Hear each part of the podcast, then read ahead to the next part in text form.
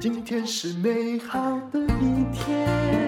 欢迎收听人生实用商学院。我今天要来讲汽车。其实汽车是我最不懂的东西，但是我懂一个东西，也就是供应链。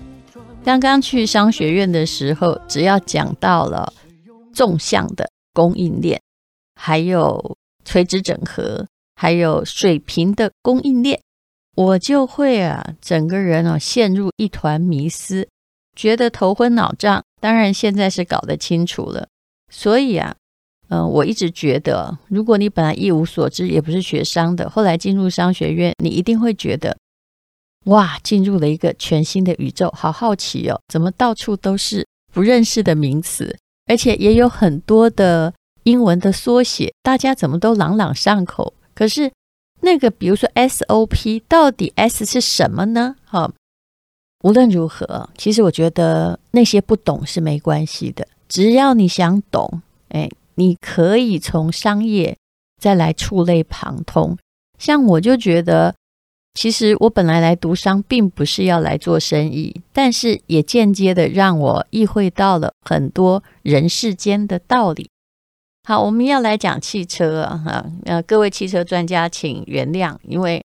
我看的全部都是数据，商学院的数据。那不管你觉得那车好不好呢？现在呢，有数字摆在面前哦。现在很流行的当然就是新能源车啦。那新能源车的销售的数据哦，在二零二二年上半年，你猜谁是第一名？你一定会猜是特斯拉，对不对？可是其实不是，特斯拉是在二零二一年，它当然是第一名了。以上半年来说，因为下半年才刚结束，我现在看不到数据。特斯拉全球的销量哦，有五十六万辆之多，那同比增加了四十六趴。当然，它有一段时间一直在缺货，交不出来，这恐怕也是后来把第一名的宝座让出去的原因。那么，在二零二二年的上半年，谁是第一名呢？答案是。大陆的比亚迪也是巴菲特投资过的比亚迪，是六十四万辆。那么特斯拉的增长啊，就是跟这个二零二一年上半年比，它增长了百分之四十六。而比亚迪呢，好像有后来居上的趋势，至少它在大陆也销得挺好的。它的同比增长是三百一十五趴，就是足足多卖了三倍。所以又夺回了全球新能源车的销售冠军。其实他三年前也曾经是冠军。那么，比亚迪的市值就一直一直涨哦，仅次于特斯拉跟丰田。日本的丰田汽车还是挺厉害的。那么，已经超越了大众，还有超越了宾士，超越了啊、宝马啊、还有超越了。宝马这个大陆其实是 BMW，还有通用汽车、福特等一些非常知名的车的企业哦。那么新能源车的确是给汽车行业带来了百年未有的大变局，也是我们工业四点零的时代最值得大家注目的一个行业，把汽车从一个大型的机械，然后变成了装了四个轮子的电子设备啊。而事实上呢，比亚迪跟特斯拉对于新能源车哦，其实是带来了一个很深远的变化。也就是你要去看他们怎么做出来的，他们重塑了汽车行业的供应链，从大规模的零组件的外包，就变成了垂直整合。那么如果不了解什么是垂直整合，我会用我非常白话的语言，等一下讲完汽车之后再讲一下。谈到了新能源车啊，大家都会想到是特斯拉。其实现在品牌非常非常多啊，各大车商都企图，因为不进来也不行了。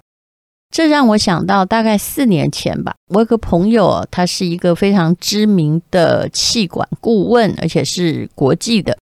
他到了日本的时候啊。去担任一个车这个零件厂商的顾问，就跟呢他们的董事长聊天的时候，董事长双眼含泪就哭了。那看到这个一个大男人哭，我其实是非常的想要把故事听下去。我这位气管顾问啊、这位朋友说，他是一位博士。他说呢，因为啊，这家公司是做那个火星酸的。那当然呢，这个火星酸用在哪里，恐怕大家都比我知道的多。但是我只知道一件事情，也就是它是传统汽车用的，新能源车恐怕哦就用不到。哦，还有要提醒你，我在这里讲的新能源车就是我们平常说的电动车，那么大陆称为新能源车。因为电动车有时候你会想到别的地方去，所以我也把它称为新能源车，这样大家比较能够理解。否则叫做电动车的有很多啊，对不对？好，那么刚刚讲到了那位董事长哦，他哭了，为什么呢？因为他的那个零件一直都卖得很好。我的朋友去当气管顾问的时候，他也还是日本的数一数二的零组件大厂。可是他非常知道一件事情，也就是未来用不上它。那到底怎么转型呢？他们呢就只会做那个火星塞，那怎么办呢？所以一直想要找气管顾问来想办法。这个董事长说：“我自己年纪大了，要退休了。我做这个也做了三十几年了。可是我下面有三百个员工，哎，这三百个员工等于是三百个家庭，我怎么能够不忧心忡忡呢？于是就泪流满面。其实这个故事让我觉得非常感动，也就是他很了解汽车这件事情已经在做很大的平台转移。”恐怕哦，就跟一般的通讯用手机转到智慧型手机那样哦。之前不管你做得多好，很可能都是死路一条。如果你不知道变化的话，那么新能源车的确是给汽车业带来了百年没有的大变局啊！啊、那到底哦，他们现在在往哪一个地方发展呢？过去。的三十多年，汽车行业普遍采用零组件外包的生产方式，也就是我刚刚讲的那个整个厂可能就做一个火星塞之类的东西了。那么整车厂主要负责的两端，也就是前端的车型开发设计，还有后端的零组件的装配，就这样。那中间的很多的。呃，零组件的生产大部分都交给合作的伙伴哦。其实这就有点像现在的 Apple 哦，它还是交给很多台商在生产里面的零件啊，是一样的。其实甚至连组装都不是他自己。那么，呃，他这个大的车厂或这个品牌自己只生产最核心的零组件，也许哈，就有的也还不是哦，就包括。里面的引擎啊、变速箱之类的，那么宾士就估计说，他们整台车当中有百分之七十的附加值来自于供应商。克莱斯勒的母公司这个集团表示，哇，更多了，他们的汽车的零组件有百分之八十五是外包的。这种大规模的外包形式是从一九八零年代开始的。经过了三十多年的发展，所以就变成了目前汽车供应链全球分工的合作体系。我想到这里大家是可以了解的。不过呢，如果再往前推啊，去看看汽车刚刚生产的那个前半个世纪的话，其实不是这样的，外包没有这么多，几乎所有的。汽车行业和品牌都在做垂直整合。什么叫垂直整合呢？也就是说，你只要想到坐在你那里，往上啊去找那个所有的原料哈，都是你的；往下连销售也都是你的，这叫垂直整合。那如果呃我用养鸡来来说，可能大家会更清楚一点。也就是如果今天你要卖啊鸡。金的话，你就要连养鸡场一起做啊！你可能哈呃 自己还要生产这个可以变成你基金的那个鸡啊，那呃连蛋都要开始控管，然后工厂里面呢啊，当宰杀这个鸡只，让它变成基金，全部都是你的。不像现在有很多品牌，事实上是在找代工啊，而且代工厂恐怕做得更专业一点。然后再往下，你还要有自己的销售的门店，这叫做这一条龙。嗯，我觉得这样解释就比较快一点。那么，呃，在最早的时候哦，其实汽车品牌什么都是自己来的，有一条龙服务的。其中最极端的例子就是福特在一九二零年建立的工厂，有人把它叫成胭脂盒工厂，他们就是。最早用流水线的生产模式，把当时的汽车价格从非常贵、大家买不起的一千美金砍到两百美金哦，把汽车从豪门的大玩具变成大众出行工具，中产阶级以上都可以买得起啊。所以呢，呃，就在他们的这种垂直整合之下，压低价钱的状况之下。一九二零年代末期，也就是那个经济大萧条快要起来的时候，美国的家庭的汽车普及率达到多少呢？非常惊人呢，比现在搞不好还多，百分之九十。那么，可是刚刚我在读的这个数据里面呢，你应该听到了怪怪的东西，什么东西呢？一千块美金贵吗？啊？变成两百，怎么这么便宜啊？是不是在买那种玩具小汽车？答案不是的，你就知道通货膨胀到底有多可怕。之前我曾经看过这个查理芒格的出的一个报告，他说呢，大概啊，就是以美国两百年来，如果你是一块美金的话，它的购买力过了两百年只剩下零点零五，这样是不是很可怕呢？所以，只要你想到当时汽车一千块美金算很贵，你就知道一九二零年的时候，大家的薪水恐怕赚不到几十块钱，美金也确确实实的贬值了。不要太相信哦，什么美国很强大，美金不贬值。用很长的时间的河来看，它的确是购买力下降到无可复加的地步。想想两百块美金一部车多便宜呀，可是。那个时候大概没有太便宜，恐怕哈，就像你现在花五十万买一部车吧。那么，福特的车大获成功之后，在一九三零年之前，福特马上面临一个问题，也就是说，上游的原材料还有零组件的供应商跟不上了，影响了汽车的稳定生产。在商学院里面。这就出现了很多的 bottleneck，就是瓶颈的问题。就现在我要组装，可是啊、也许这个轮胎没有来呀，啊，或者是啊某一个东西没有来，那怎么办呢？福特的解决方法哦，他们很多的气管专家在研究，答案叫做自己来喽。于是啊，你猜他们自己来的一条龙做到什么地步呢？从采矿哦。发木哦，挖煤开始做，所以它本身的企业其实当时远远超过汽车业，在炼钢诶、铸件诶，还有锻造，然后呢，在生产连皮革，你看汽车里面的东西，玻璃、塑料，还有橡胶等汽车的配件，全部都是他们自己来的。然后最后呢，再把这些自己。产生的各种零组件运到他们发明的流水线上，组装成一部车，然后就出厂了。那这些流程当时都是在一个叫胭脂盒的工厂里面进行。这工厂有多大呢？不要问我，我也是看资料的，我没去过。胭脂盒的区域占地八平方公里，哇，有九十三座的建筑。那里面包括了有的是在就是冶金啊啊，也就是锻造。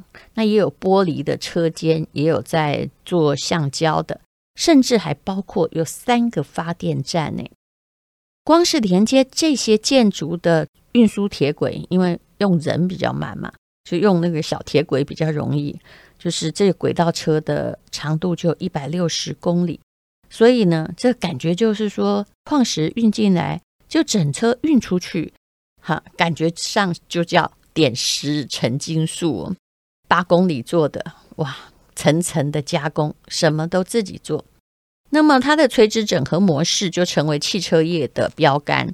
后来啊，就福特的老对手通用汽车，现在也不太行了啊。还有嗯、在崛起的日本汽车业，虽然他们在管理上不是很相像，可是基本上呢，都在进行了很类似的垂直整合的工作。为什么？它要保证供应链安全。稳定生产，不会因为说啊、哦，现在橡胶涨价啦，然后如果，你现在要我们出这个轮胎的货给你的话，那么请你多付价钱，你就会被威胁了，对不对？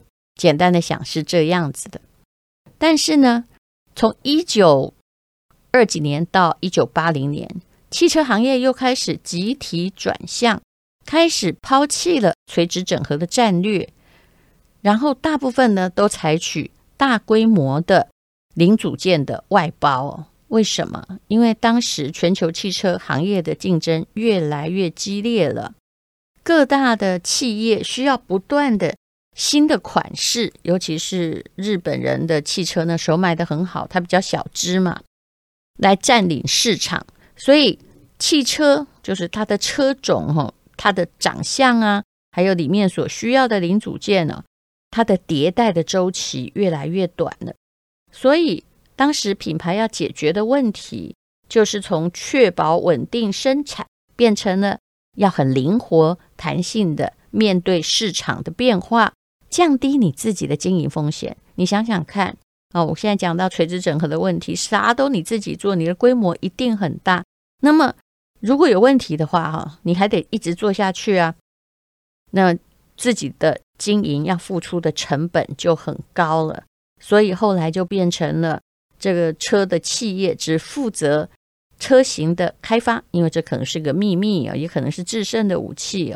还有后端的装配，这样才能说是，呃，是比如说我们是 BMW 生产的嘛，对不对？那中间大部分的零组件都把它发包出去，这当然也有好处啊。如果我要改变那个零组件呢？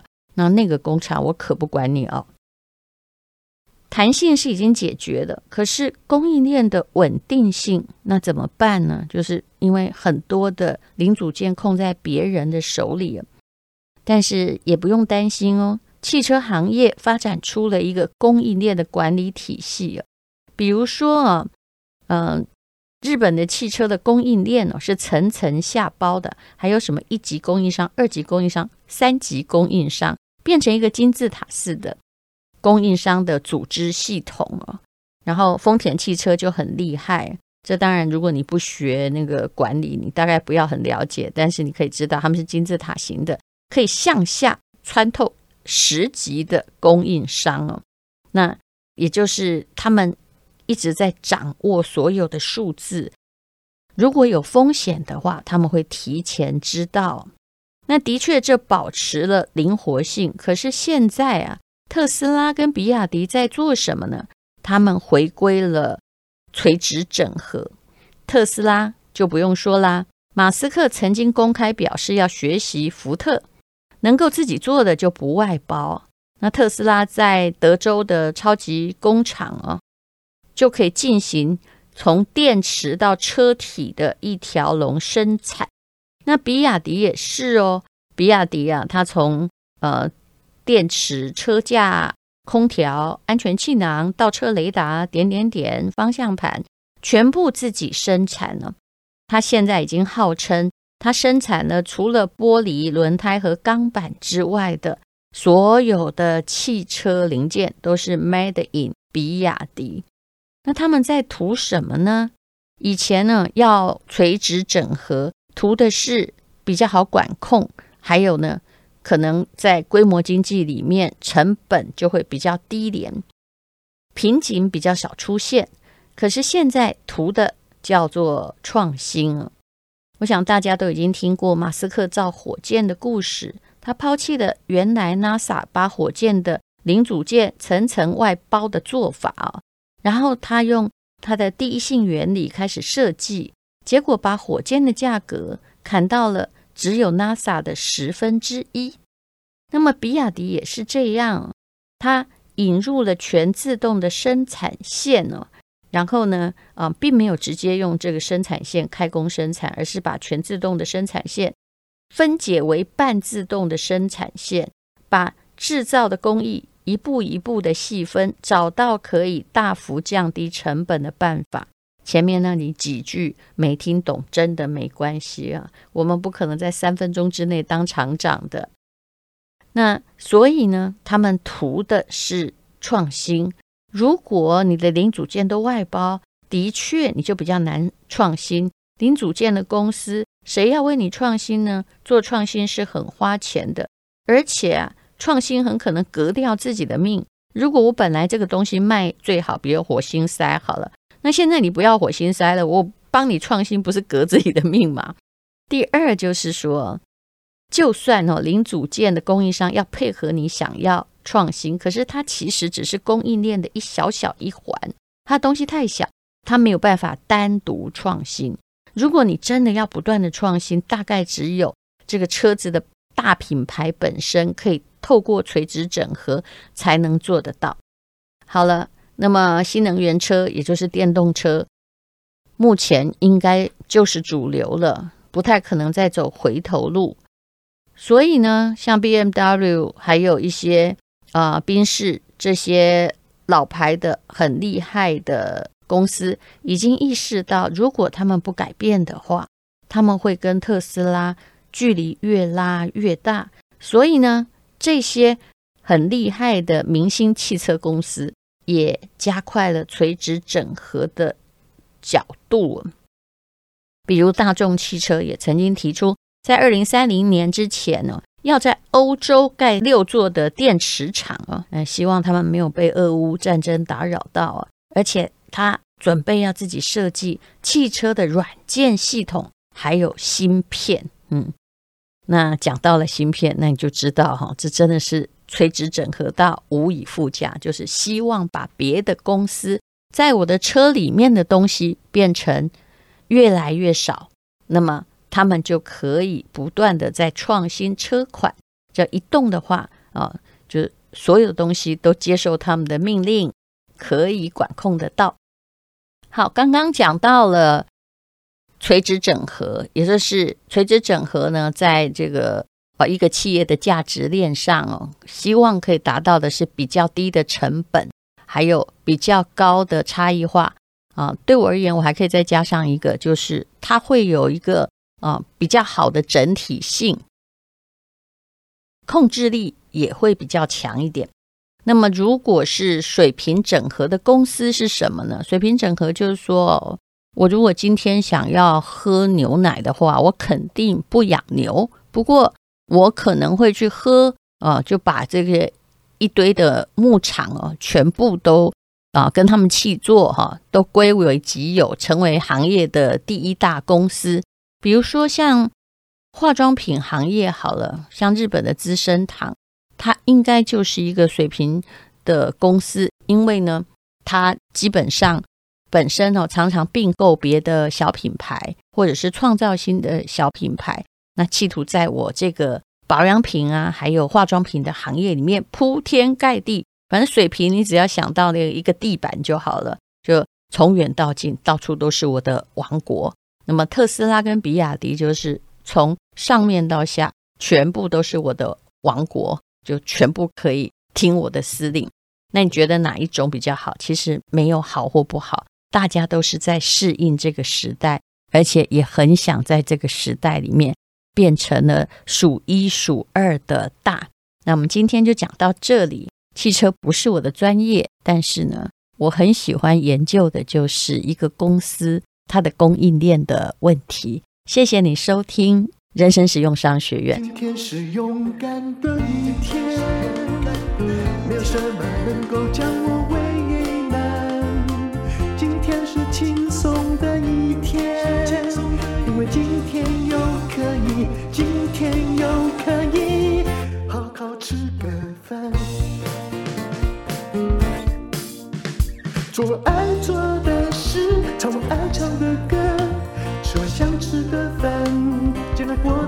简单，做爱做的事。唱我爱唱的歌，吃我想吃的饭，尽量过得简单，尽量过得简单。拥有让自己快乐的能力，你的念头会影响你的人生，而幸福人生从改变念头开始。是的，这就是我跟我的好朋友吴若权在 Press Play 开设的转念力必修课。这一堂课结合了我们两个行走江湖多年的经验，了解自己，更了解别人，帮大家归纳整理，确实学会转念力。上了这堂课，你可以发现人生很多风雨。其实可以用不同的想法来看待，而且要养成一种习惯，就可以轻松地破解这些难题和阻碍，活出更轻松自在的生活。目前呢，价格还非常非常的便宜，你可以试试看。也有试听的节目，请看资讯栏的连结。